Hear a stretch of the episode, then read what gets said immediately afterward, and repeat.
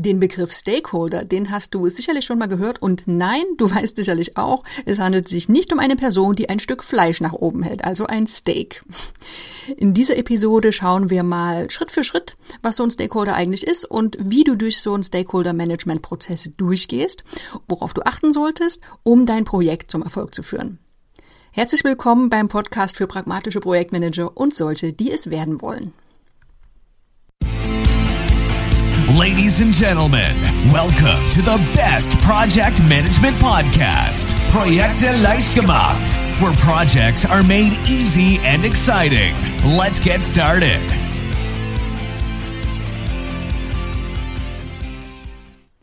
Hallo, hier ist Andrea vom Projekte leicht gemacht Podcast.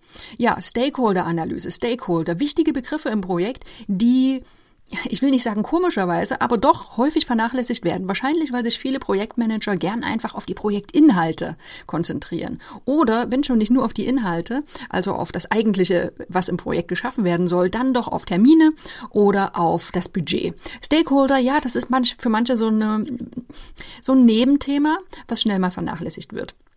Du hast es aber bestimmt schon gehört, vielleicht in der Weiterbildung von einem Kollegen, vielleicht gibt es auch im Unternehmen einen Projektmanagementprozess, in dem eine Stakeholder-Analyse vorgeschrieben ist. Falls du nicht mehr genau weißt oder noch nicht weißt, wie so eine Stakeholder-Analyse funktioniert, dann ist diese Episode genau eine richtige Möglichkeit, das Ganze mal ja, kennenzulernen oder auch aufzufrischen. Wir schauen also, also genau hin, welche Schritte es im Stakeholder-Management gibt und das Schöne ist ja, ob es jetzt bei dem Projekt um eine Betriebsfeier geht oder einen Flughafenbau, die Prinzipien im Stakeholder Management, die sind immer die gleichen. Nur die Größenordnung, die unterscheidet sich natürlich.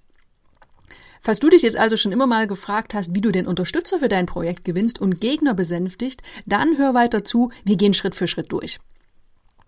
Erster Schritt, ja, bevor wir wirklich loslegen, können wir nochmal drauf schauen, was ist denn eigentlich so ein Stakeholder? Also der Begriff ist ein bisschen unklar, vor allem im deutschen Sprachgebrauch. Es ist ein englischer Begriff, das weißt du, es ist Stake und Holder.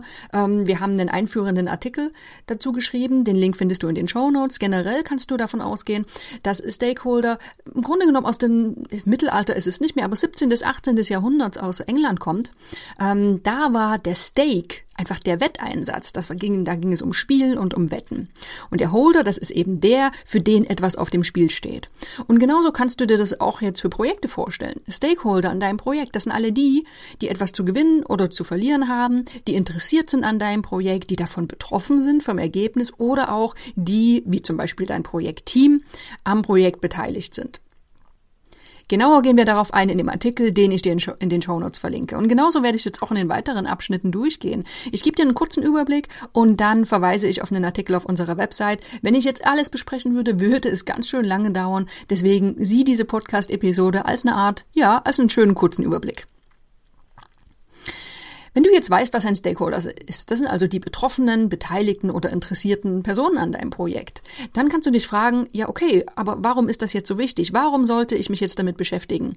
Manchmal haben ja bestimmte Projektmanagementmethoden so diesen Ruf, dass sie nur Zeit rauben. Ne, hat sich irgendein schlauer Mensch ausgedacht und hat ein Lehrbuch darüber geschrieben und jetzt muss man es einfach umsetzen.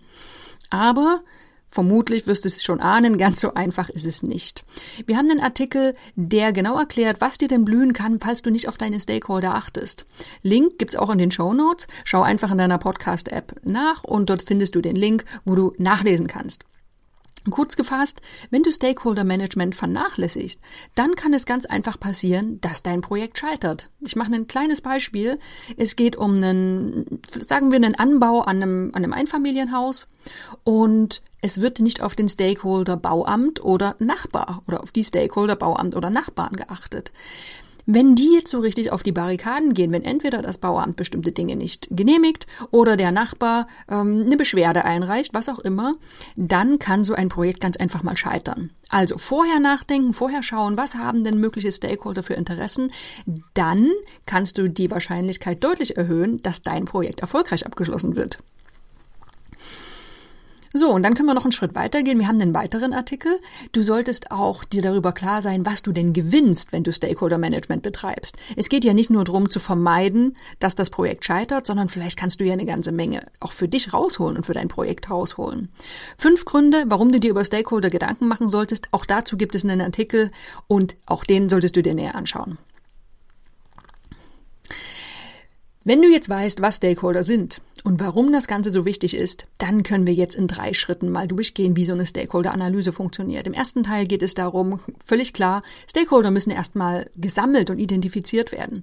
Ne? Du musst ja zunächst herausfinden, wer sind denn die Stakeholder in deinem Projekt. Das kannst du in einem Brainstorming machen, das kannst du auch allein machen, äh, einfach ein Blatt Papier nehmen und runterschreiben und dich fragen, hey, wer interessiert sich denn für mein Projekt? Oder wer ist am Projekt direkt beteiligt? Und wer ist betroffen vom Projektergebnis?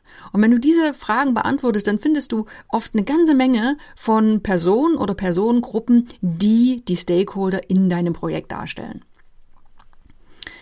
Wenn du das geschafft hast, dann kannst du auch schon weitergehen. Stakeholder werden bewertet. Warum? Ganz klar, du hast jetzt eine Liste von Personen oder Personengruppen erstellt, die für dein Projekt relevant sind. Aber das reicht ja noch nicht. Wenn du jetzt dir vorstellst, es gibt eine Liste von vielleicht 30 Stakeholdern, gehen wir mal von einer großen Liste aus, dann ticken die ja nicht alle gleich. Und du willst wahrscheinlich auch nicht für alle Stakeholder die gleichen Maßnahmen ableiten und genauso viel Aufwand in diese Stakeholder investieren, sondern die Frage ist, wer ist denn wirklich wichtig für mein Projekt? Auf wen muss ich besonders achten?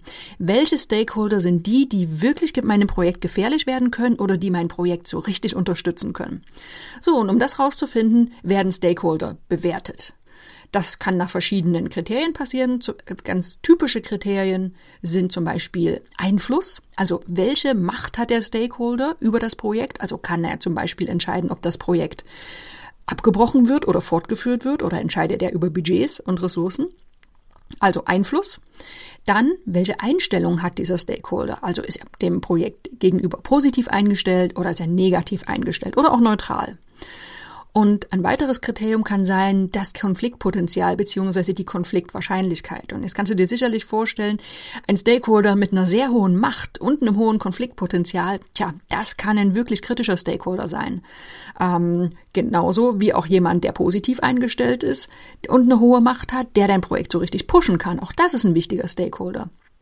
Das heißt, in diesem zweiten Schritt, es wird eine Art Priorisierung vorgenommen, indem du die Stakeholder nach bestimmten Kriterien bewertest, wie Einfluss, Einstellung oder Konfliktpotenzial.